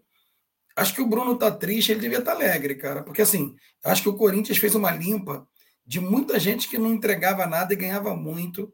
Eu concordo com o Alexandre demais. Eu não estou triste, não, com o Piton indo embora, eu estou feliz. Não, não é o Piton, não. Eu estou falando assim com, com o estado das coisas aí do Romero. Por exemplo, Ramiro, que não jogava nada né, no Corinthians há, há séculos. O Matheus Vital, que nunca deu certo. Saiu como promessa, chegou Cara, eu concordo com o Alexandre. É ser, o problema do. Só um bom desculpa te voltar. O problema do Matheus Vital é que ele tem contrato e o Corinthians está cedendo ele de graça pro, pro Cruzeiro por uma amizade com o Ronaldo. Acho que esse é o problema da, esse é o problema da diretoria. Entendi. Assim como, tá, assim como o, o Cruzeiro também está tentando levar o Raul Gustavo, também está quase fechando por uma amizade com o Ronaldo. Mas ah, o Cruzeiro, o Cruzeiro pelo menos vai pagar tudo? Ou o Corinthians vai pagar, vai vai, pagar o, vai pagar o salário, salário, mas não vai pagar nada de. Só tá, teoric, teoricamente você reforça o rival e ainda não recebe nada. Mas então, mas pensando, tá? Que o Matheus Vital arrebente, que o Ramiro arrebente, não é isso que eles têm mostrado, né? Quem talvez possa produzir alguma coisa legal também que está voltando, a gente não sabe como é que vem, né? É o Mário Fernandes, né? Que jogou no Grêmio, agora está voltando de empréstimo para o Inter, está vindo do, do CSKA. Não por ser o meu Vasco, viu? O Adriano Tardoc brincou aí. Cara, eu não acho que vai ganhar a Florida Cup, não, Tardoc. Vai perder para o River no primeiro amistoso. E se, e se ganhar do time lá do, do Beckham, está de excelente tamanho. É, eu gostei muito. Muitos vascaínos estão bravos aí, viu, Alexandre, Bruno e Tunai da contratação do, do Barbieri. Né? Tinha muita gente. Seria ótimo se o Voivoda tivesse vindo, mas tem que ser um técnico que trabalhe com mentalidade ofensiva. Acho que o que o Vascaíno, de maneira geral, está muito maltratado há muitos anos por, pelo Vasco ter se apequenado. É, historicamente, assim como o São Paulo, do Alexandre e de Adriano, o Vasco era reconhecido por ter times com vocação ofensiva. E nos últimos anos, a maior parte dos técnicos que vieram para o Vasco eram treinadores que fizeram o Vasco jogar ou reativamente ou de uma maneira muito mais defensiva. O Barbieri gosta de linha alta, sabe trabalhar com a molecada, você pode falar com propriedade sobre isso, né, Tonai? É o camarada do Paquetá, é o camarada de uma série de jogadores interessantes, é o cara que recuperou o Michael lá no Goiás. Então, assim, inclusive com ele tem o Maldonado, o camarada já estava dado como fora do Vasco, ele ficou estão é, querendo fazer um trabalho com o Palácio, que é considerado pela imprensa chilena né, a grande joia aí, a grande promessa dessa nova geração do Chile, talvez o novo Valdívia, mas que no Inter não jogou, no Vasco não jogou nada até agora. Enfim. É... E o Alex Teixeira? Então, cara, o que eu. Eu, vi, o Alex. Teixeira, eu vi o Alex Teixeira querendo vir para o Corinthians, hein? Eu vi uma então, aí. Mas eu, eu, eu, vou te falar por quê. E aí eu concordo integralmente com, integralmente com a diretoria do Vasco no caso da SAF, Bruno, é, o Alex Teixeira, Tunai vai dar risada aí, ó. Ele, ele soltou uma, uma meia fala aqui, uma entrelinha, Alexandre, que ele esperava ser valorizado. Mas como valorizado, Bruno? O cara fez dois gols na Série B num único jogo e deu uma assistência. Caiu igual o Igor Gomes, seria um salário do Caleri. Então, e aí, me desculpa o Alex Teixeira, ele é um jogador com bagagem, com histórico, mas o Vasco oferecer para ele um contrato de um ano pelo que ele estava ganhando na Série B, para mim já estava mais do que honesto. Se o Corinthians vai oferecer aí, né, mundos e fundos, o Cruzeiro do Ronaldo, cara, que ele vá ser feliz. Ele não jogou nada no Vasco, cara. Ele acabou no banco. nesse time do Vasco. Quem era o atacante do Vasco, Bruno? Camisa 9. É, Rani Gol, Rani Sauro. O Raniel, né? É, é Rani Gol, Rani Sauro. Gabriel Peck, cara. Ou seja, ele ficou no banco pro Peck, pro, pro Raniel. Não vou nem falar do Figueiredo, né, do Marlon Gomes, que apareceram depois. Beleza. Então, assim, cara, é um baita jogador, tem história no Vasco, mas não mostrou. Eu imagino que uma pré-temporada ele possa ser muito útil para o teu Corinthians, para o Cruzeiro, onde ele for. Aparentemente, no Vasco ele não vai ficar, porque ele quer uma valorização financeira que ele não mostrou aqui. Sei lá, você pagaria 600, 700, 800 mil, não sei, um milhão para o Alex Teixeira? Você acha que vale a pena? Eu não acredito que o salário dele no Vasco, na, na Série B, fosse muito menor que os 300 mil que ganhava o Nenê. Você acha que, pelo que o Alex Teixeira jogou no Vasco, ele merece mais do que 300, 400 mil por mês? Eu já acho que é demais, entende? E por que, que ele está calado? Porque, por enquanto, acho que ele ainda não recebeu nenhuma proposta efetiva para ganhar próximo do que ele espera. Cara, se tem alguém, seja o teu Corinthians ou qualquer outro clube, que vai pagar quero, 500, 500, 600 mil para o Alex Teixeira, cara, eu acho que os caras estão loucos. Porque ele não está jogando, assim, ele tem sido preguiçoso. Né? É, parece, ó, eu sou Alex Teixeira, tá? Tô aqui, tô qualificando o teu plantel. Agora, eu quero ver como vai ser o Flamengo com o Vitor Pereira, porque uma coisa é você fazer um trabalho no Corinthians, e o Corinthians você pode falar com muito mais propriedade do que eu, Bruno, acompanha o tempo inteiro, que na maioria das vezes não era um time reconhecido por jogar com linha alta. Não? Né? Ao contrário, se ele fizer isso aqui no Flamengo, ele não dura o final do Campeonato Carioca. É, a torcida do Flamengo não admite treinador. Mas aqui não tinha, mas aqui não tinha peça, né? Não tinha, então, não tinha mas, jogador. Mas, Até queria, mas não tinha. Eu, eu não sei como é que é né, o VP, se ele gosta de jogar com linha alta, se, se o estilo de jogo dele é. Pro, o do Abel não é, não é assim. O Palmeiras não é um time que tem está né, sufocando o tempo inteiro. Se o Vitor Pereira não for ofensivo no Flamengo, eu não acho que ele dura duraria no Vasco, no Fluminense, no seu Corinthians. A torcida do Flamengo não aceita. Aceita, Tonai? Um treinador Bom, é, aqui... é, é, é, algo para se discutir. Eu já tenho dúvida se os jogadores vão aceitar com muito bom grado a chegada dele, como aconteceu e como deu a saída do Dorival. Porque para acontecer um Paulo Bento 2 a missão, os jogadores do Flamengo também não precisam de muita coisa, não. Viu? Pois é, não. É, pois é, esse é o, esse é o desafio né, pro, é, para o Vitor Pereira, né, com relação ao elenco do Flamengo, né? Cara, que a gente não vamos ficar aqui especulando demais não, não, as coisas não do achismo, né? Mas é, eu, tenho uma, eu, tenho uma, eu tenho uma grande perspectiva para esse trabalho dele. Pela seriedade, pelo trabalho de metodologia, né? principalmente do sistema defensivo. Né? É um treinador que vem é, pegando o Flamengo, né, campeão da Libertadores, da Copa do Brasil. Inclusive, o Dorival já apresentava problemas. Né? O Flamengo não fez uma boa final de Copa do Brasil. Né? Eu falei na, eu falei na comentadores que eu não, eu falei na comentadores que eu não renovaria com o Dorival. Sim. É... Eu fiquei em cima do muro, né? Só admito. Eu Mas na Libertadores o Flamengo poderia ter jogado melhor, com um a mais, né? É, enfim. E, ou seja, o trabalho do Dorival já no final do brasileiro, né? Pós a Libertadores, ali da Copa do Brasil, estava já em baixa, né? Eu acho que o Vitor Pereira vai apresentar mais intensidade nesse, nesse, trabalho. Agora, vamos ver se vão comprar a ideia, né? É, as SAFs, né?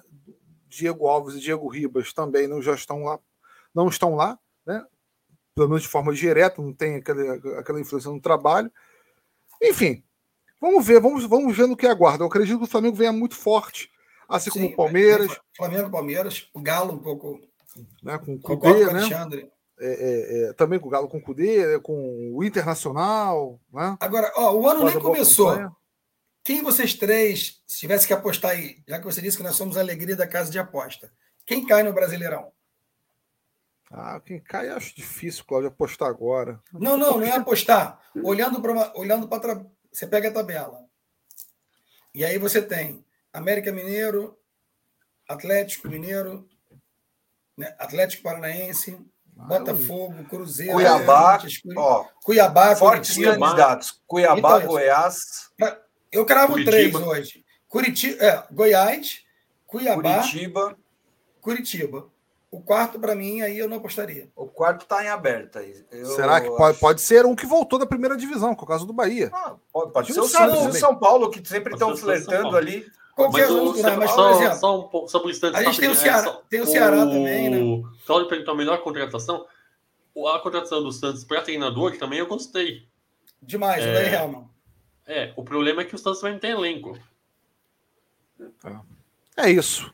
Então, olha só. Eu, eu, não gostaria da chapada do Nenê te respondendo de volta. Eu acho que já foi. Deixa ele lá no Vasco, né? Tá ótimo. Obrigado Esse... pelo salário, tá tudo lá. Grande Reinaldo Leite, grande camarada, rubro-negro assim como eu, né? é, grande bola viva, bela resenha, amigos.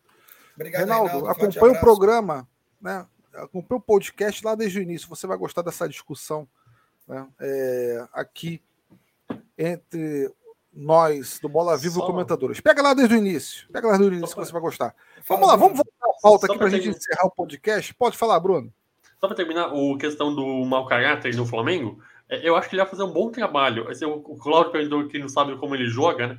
É, só para ter uma noção, quando ele chegou, ele e o histórico dele é jogar com time ofensivo, propondo o jogo, e foi isso que ele falou que Opa. ia fazer quando. Tá bem aqui. Quando assumiu. O problema é que o time do Corinthians era envelhecido, os jogadores envelhecidos não, não conseguia cumprir a intensidade. Então ele teve que se adaptar e mudou o esquema dele. Mas o que ele gosta é jogar um time jogando para frente, que roube a bola no ataque para já fazer transições rápidas e gol. Esse, esse é o esse é o metodologia dele. Só pra, foi o que ele falou que ele aplicava nos times anteriores. Então, maravilha. Para a gente encerrar o podcast hoje, né? E fazer uma saudação a quem nos assistiu, quem vai também né, nos assistir ou nos ouvir no Spotify no Deezer. É, lições da Copa do Mundo. Né? É, bom, fora de campo, as lições é que uma Copa do Mundo, para mim, né, isso na minha opinião, minha, tá? É, não deve ser nunca um país que é, não respeita os direitos humanos. É fundamental. Né? a relação com o esporte e os direitos humanos são é fundamental para o desenvolvimento de qualquer sociedade. A segunda lição que é possível, é possível, tem que ser possível, né? é nós termos aí bons jogos, né? fazer do futebol um bom entretenimento, né? é pegar essa, Argentina e França, por favor, professores, coloquem salas de aula para os alunos assistirem. é fundamental se nós queremos né, mudar a mentalidade do futebol brasileiro, que esse jogo teve uma importância. É, muitos me criticaram. Né? É, ah, você prefere quem? Marrocos ou França? É claro, né? Eu acharia, claro, claro que eu respeito. Né? O Marrocos fez uma Copa do Mundo belíssima, né? chegando às semifinais, histórica histórica, né, diga-se de passagem, mas é, eu preferi a França, né, é, pelo futebol, é, pelo aquilo que poderia representar. E a Argentina e Croácia, a mesma coisa. Né? Copa do Mundo é isso, são os melhores. Né? É, são é, é, do, equipes que propõem o jogo, né? o espetáculo. E ainda bem, diferente de algumas finais que envolveram seleções grandes, né, fizeram, olha, um jogo magnífico. Tá entre os meus top 5 aí dos grandes jogos que eu já assisti ao longo é, dos últimos anos que eu acompanho futebol, né, desde os meus sete anos de idade. Né, e que né, deixa um legado, deixa um legado né, pelo futebol bem jogado, né, é, uma expectativa, né? De que uma seleção, apesar da derrota, tem, olha, uma, vai ter uma boa, uma, uma boa, uma perspectiva para 2026. Né? Se fosse a Argentina, que perdesse, no caso da França, que perdeu, mas 2026 promete para essas seleções, minha gente. Então, assim, é... essas foram as minhas lições para a Copa do Mundo. Né? É, espero que alguns treinadores também tenham aprendido as suas lições, mas enfim, eu, aí já não é responsabilidade minha. Alexandre, lições da Copa do Mundo, querido.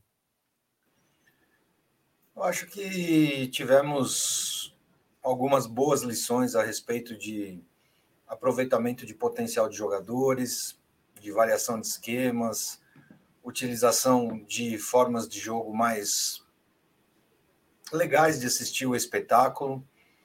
Acho que dentro do campo foi uma Copa boa, não vou dizer ótima nem maravilhosa, mas foi uma Copa boa. Tivemos bons jogos, bons valores. Vimos algumas seleções com muita perspectiva de evolução, como o próprio Estados Unidos, França, Argentina de manutenção. Então, eu gostei no aspecto geral dentro do campo disso. Não gostei muito do nível de alguns árbitros, achei bem fraco em alguns pontos. Acho que, sinceramente, tem que ser melhorado essa parte. A parte do, de fora do campo da FIFA, política, essas coisas, isso aí eu acho que a gente vai bater, bater, bater e, infelizmente, é, chovendo molhado.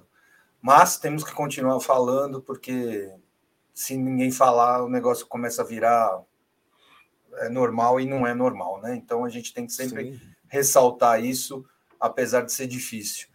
Então eu acho que vale a pena investir, vale investir em conhecimento, em evolução, em parte tática, técnica e finalmente a ideia principal é colocar novamente o futebol como sendo um espetáculo, como sendo entretenimento e onde as duas equipes podem jogar e não só uma jogar e a outra ficar se defendendo, se jogar por uma bola. Não, existe a possibilidade, mesmo dentro de algumas limitações que as seleções se apresentaram, tivemos excelentes jogos. Eu acho que a Copa mostrou isso e os técnicos também, alguns, Scaloni, o técnico do Marrocos com sua proposta, o Deschamps e alguns outros aí fizeram um excelente trabalho demonstrando que é possível, mesmo com um material humano um pouco, um pouco inferior, mostrar uma boa qualidade de jogo.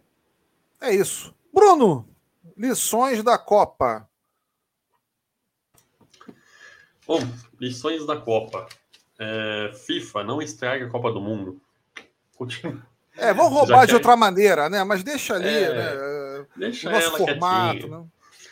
Deixa ela quietinha. Não adianta aumentar o número de, de participantes que só vai. Espero que eu queime a língua, mas a, a tendência é que piore a qualidade técnica. Né? Com 48 seleções. Até entendo a questão de ah, o, a África só tem cinco vagas, é um continente gigante. É, com, com certeza, acho que merecia mais vagas, mas tem, tem que haver outra maneira de não inchar a Copa do Mundo. É, já estão inchando, já querem. É, recentemente queriam fazer de dois em dois anos. Não, a gente tem que ter a Copa do Mundo para ter de quatro em quatro. Ter, é, algumas tradições do futebol não podem ser quebradas. Uma delas é, é a Copa do Mundo porque você banaliza a competição. Né? Tem que ter, tem que ter, tem que ter essa expectativa, ficar esperando chegar a Copa do Mundo. Então essa é uma lição. E quando for escolher um país, é, também não venda a Copa do Mundo para qualquer um. Tenta pelo menos escolher mais ou menos um país, um país um pouco que tem uma cultura aí diferente do que a gente viu, né? Dessa, especificamente com, com homofobia, com direitos dos, das mulheres, fora a pré-copa, né, a, a, construção dos estádios com trabalho escravo, enfim, o que, a, o que tudo que aconteceu aí extra-campo no Catar. Agora, dentro de campo, acho que foi mais muito na linha do que Alexandre, que você falou também. É, fica aí a lição para treinadores do mundo inteiro que é possível jogar e não, não só se defender é possível atacar com um time mais, mais teoricamente mais fraco, com um time mais forte. Acho que é o, o grande, a grande questão, o grande é, não legado, o grande, a grande história do futebol é essa, né? O futebol é o único esporte onde os melhores nem sempre vencem e mesmo os que estão melhores dentro de um jogo às vezes não é o que vence. Às vezes, o, dentro do próprio jogo, às vezes um time joga melhor e acaba perdendo. E essa é a grande graça do, do futebol. E algumas, algumas, algumas, algumas coisas que acontecem aí ultimamente em questões táticas e futebol burocrático, é, acaba tá, tá fazendo um pouco, é, deixando um pouco monótono algumas partidas. E nessa Copa tivemos algumas partidas interessantes mas também acho que não foi uma Copa maravilhosa, espetacular, e não foi a melhor Copa que eu assisti dentro de campo. É, mas fica uma lição de alguns bons jogos aí, especialmente essa final, que fique aí esse legado, essa imagem da final como última imagem da, da Copa, que seja levado jogos assim para as próximas. Exatamente. Vamos lá. Cláudio, as lições que, da Copa. Cara, acho que a primeira é essa pegando o gancho aí na, de todos vocês, mas especificamente na do Bruno, a gente não pode também né, ficar muito né, no, no tatiquês, na questão pura e exclusiva dos números, né? Poxa, essa Copa bateu o recorde de gols, né? E por isso já foi. É, os jogos foram maravilhosos, porque a gente acaba olhando, né? Como o Bruno falou, para França e Argentina. Cara, nós tivemos jogos pavorosos nessa Copa do Mundo. E isso é algo que, infelizmente, veremos em profusão a partir da Copa de 2026, uma vez que teremos 48 seleções e a probabilidade de termos né, seleções com nível técnico para lá de questionável é maior. Por outro lado, é, concordo com tudo que vocês disseram aí praticamente. Retomar uma fala sua, Tunai, né, de não levar a Copa para nenhum lugar que não seja né, democrático, questão dos direitos humanos, mas a gente está precisando avançar isso aqui no Brasil, né? Porque na narração da Renata, né? nosso apoio e total repúdio ao que fizeram com ela na disputa do terceiro lugar, né? Ela sofreu toda série de e sorte de, de ofensas, de xingamentos ali, né? é, misóginos. Parece que estamos no século XIX. Então não é, não é uma questão dos países que, que, que tem privação. Você está aqui no, no Brasil, onde teoricamente ainda há uma, uma constituição, né? onde a questão de crimes, né? de, racismo, a misoginia, Lei Maria da Penha podem punir, tipificar esse tipo de coisa, e isso acaba não sendo respeitado. Então a gente precisa avançar. É hediondo, concordo com vocês, que, que os jogadores e que as seleções não possam se manifestar, é, que, que a FIFA cale, né? e tapumes, como foi feito também, né? não só no Mundial, mas no Pan-Americano, na Olimpíada aqui no Brasil, né? para esconder a maré, o alemão, né, que as pessoas passassem sem ter contato né, com, com as comunidades, com, com o lado que não interessava que o mundo visse do Rio. O mesmo tem ocorrido em Doha. Né? Você teve uma série de tapumes lá para poder esconder os 88% de imigrantes que trabalharam para construir a Copa e não puderam ver os jogos, das pessoas que, que não ganham mais de 2, 3 mil reais num país em que o custo de vida é altíssimo. Enfim, a gente não precisa nem estar. Tá, por outro lado, ao mesmo tempo, né? Já passou da hora de nós aqui ficarmos reproduzindo certos discursos, né? Ah, porque o Brasil ganhou antes, né? Parar com isso, né? Somos brasileiros, sim, mas somos latinos e, poxa, ah, não vou torcer para a Argentina porque os argentinos são racistas. Caramba. Se aqui fosse o país da, a Alice dos Países Maravilhas, né? a Terra, né? Enfim. Isso. Não justifica, né, Tonai? Só que a Argentina tem 1,5%, se eu não falo besteira, de, por N circunstâncias aí ao longo do desenvolvimento histórico da sociedade argentina, de população. O racismo é inaceitável, hediondo em qualquer lugar. Mas isso é ainda pior num país como o nosso, que tem mais de 50% da população negra. E é tão racista quanto os argentinos, ou até mais. Né? É o que nós fazemos aqui cotidianamente, né? com os nordestinos, enfim, né?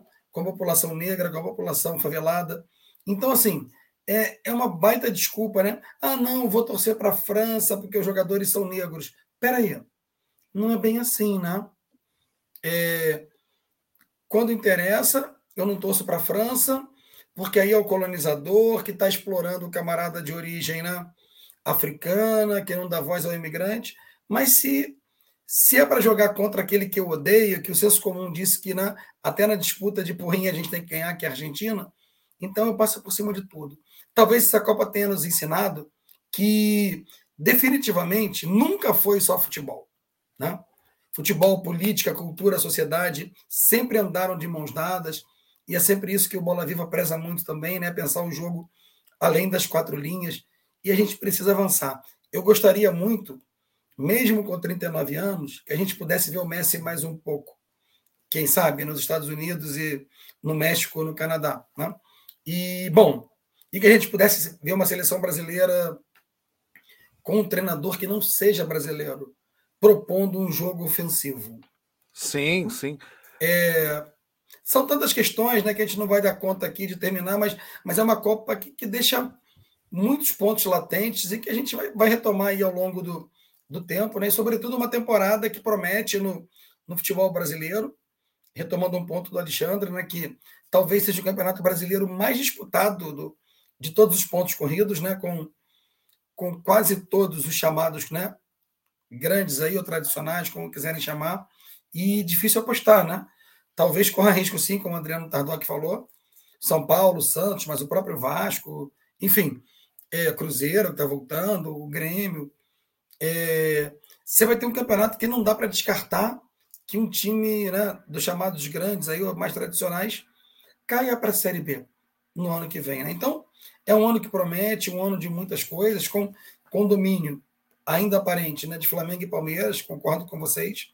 Vamos ver o que nos reserva aí o, o futebol e a seleção, né? Que pasmem, todas e todos, todos que nos vêm já vai jogar possivelmente pelas eliminatórias da Copa do Mundo de 2026 em março do ano que vem.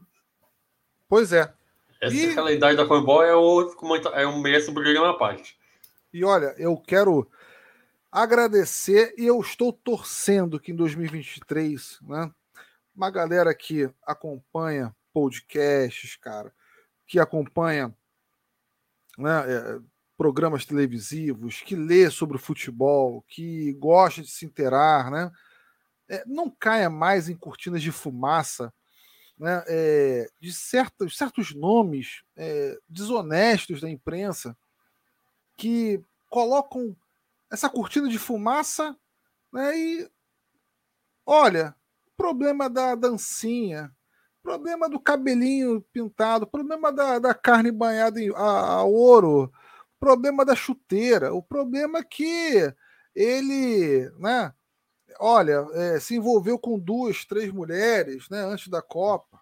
Gente, não é essa discussão que vai salvar, entre aspas, o futebol brasileiro, que vai tornar o futebol brasileiro mais competitivo, né? Moderno, né?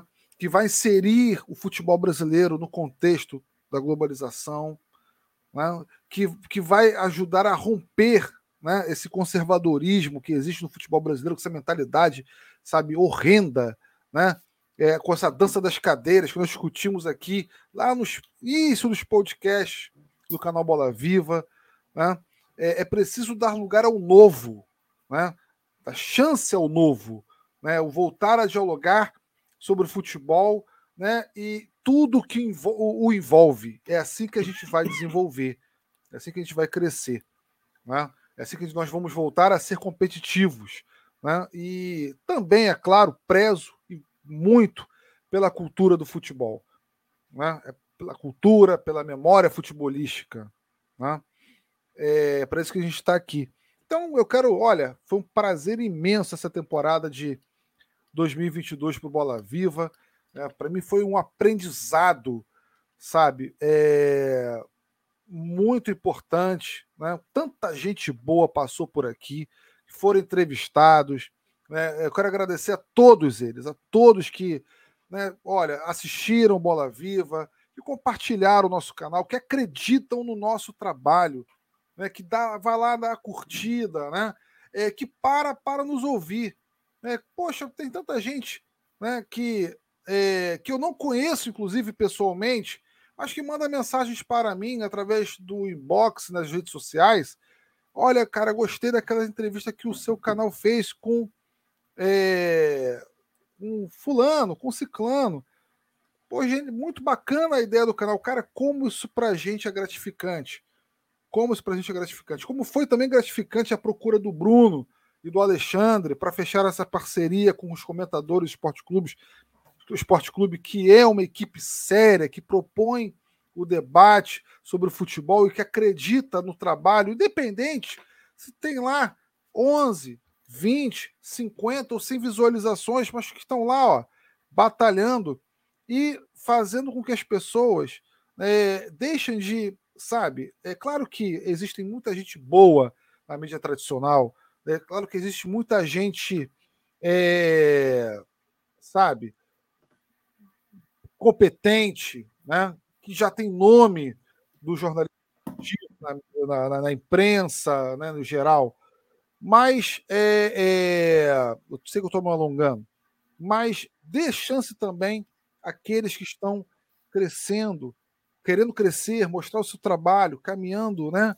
Um passo de formiguinha, sem estrutura, gente. A gente não recebe nada para estar tá aqui, a gente não recebe é, é, patrocínio, a gente gosta de estudar futebol, a gente adora o esporte e a gente proporciona o melhor para aqueles que acreditam no nosso trabalho ou para aqueles que vão ouvir a gente, né, de repente, uma, um, nesse meio tempo. Então, um feliz 2022, vale, porra, 2000, feliz 2023, olha eu aí me confundindo.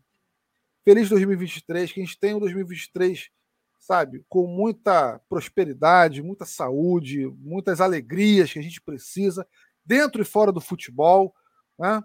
E Cláudio, um grande abraço para ti. Alexandre, um abraço para você imenso, meu camarada. A gente se vê lá em 2023. Eu vou estar, estar com, com vocês no Comentadores. Estaremos. Bruno, cara, muito obrigado. Deixa eu só, Tonai, aproveitar teu gancho aqui, né? E mandar um, um pode, beijo. Pode não, mandar. Não encerrar, não. Só aproveitar o teu gancho também. Agradecer o Bruno, o Alexandre por terem estado conosco aqui nesse último. Foi especial para gente, né? Essa parceria aí super bacana com os comentadores. Mandar um beijo enorme, né? Que sem todas, todos e todos que nos veem aí, ouvem ao vivo, né? de forma síncrona ou assíncrona depois, nem o Bola Viva, nem os comentadores existiriam, né? E pô, agradecer demais. E que seja um ano de 2023, como você falou, Tonai, né? De muita paz, bem, de transformação, não só no futebol brasileiro como um todo, né? Está começando a caminhar, mas na seleção, na sociedade, a gente precisa avançar em muitos pontos. Né? Os últimos anos foram extremamente complicados nesse país em todos os sentidos. Né? A gente precisa mudar e mudar para melhor, né? Saudações aí libertárias, paz e bem, um beijo grande no coração de, de todos e todas aí, né? Um final de ano e festas fantásticas aí para todos e suas respectivas famílias. É isso, vamos encerrando então. Alexandre, quer falar alguma coisa? Bruno, tranquilo? Não, obrigado, só agradecer, agradecer vocês, Cláudio, Tunai, todos do canal Bola Viva, os nossos ouvintes, espectadores, obrigado por essa parceria ao longo de 2022 e que continue em 2023 e que 2023 seja um ano melhor para todos, com muita prosperidade, saúde, paz e que a gente possa debater, fazer o futebol aí crescer cada vez mais de uma forma com uns outros olhos, com outra visão, fora desse, dessa mídia que a gente já conhece, dar um, uma, um refresco, dar um agradecer a todos que estiveram com a gente na comentadores no canal, com vocês do Bola Viva. E 2023 estamos de volta, se Deus quiser, mais uma vez para uma boa temporada e, e crescendo cada vez mais, como o Tunai falou, de por formiguinha, formiguinha, a gente vai indo devagarinho, a gente chega lá. Obrigado a todos, um, boas festas, muita paz, saúde e um excelente 2023 a todos. Também só agradecer você, Tunai, o Cláudio, o Alexandre também, lá no nosso grupo. E obrigado essa parceria aí que a gente começou nesse coisa desse ano, né? Passou aí, não lembro exatamente quando foi mas acho que foi bem proveitosa aí ao longo do ano, né? Para a gente, pelo menos, do Comentadores foi. Espero que para vocês do, do Bola Viva também tenha sido. Agradecer o pessoal que acompanha os dois canais e vamos lá, embora 2023 está aí. E como vocês disseram, né, passo de formiguinha em formiguinha, a gente vai tentando crescer um pouquinho em pouquinho, quem sabe é, a gente consiga aí um dia, uma hora, em algum momento, fazer disso aqui, que hoje é, acho que é um hobby, ou meio que um hobby, meio que uma segunda, segunda, segunda opção aí para todos nós quatro aqui, para quem nos acompanha, quem sabe fazer dela a primeira. É isso, vamos que vamos, galera. É isso, Valeu. Que assim seja. Beijo grande. Um abraço para todos. Jornalismo, debate sobre temas que você normalmente não encontra na mídia convencional, participação popular, música de qualidade.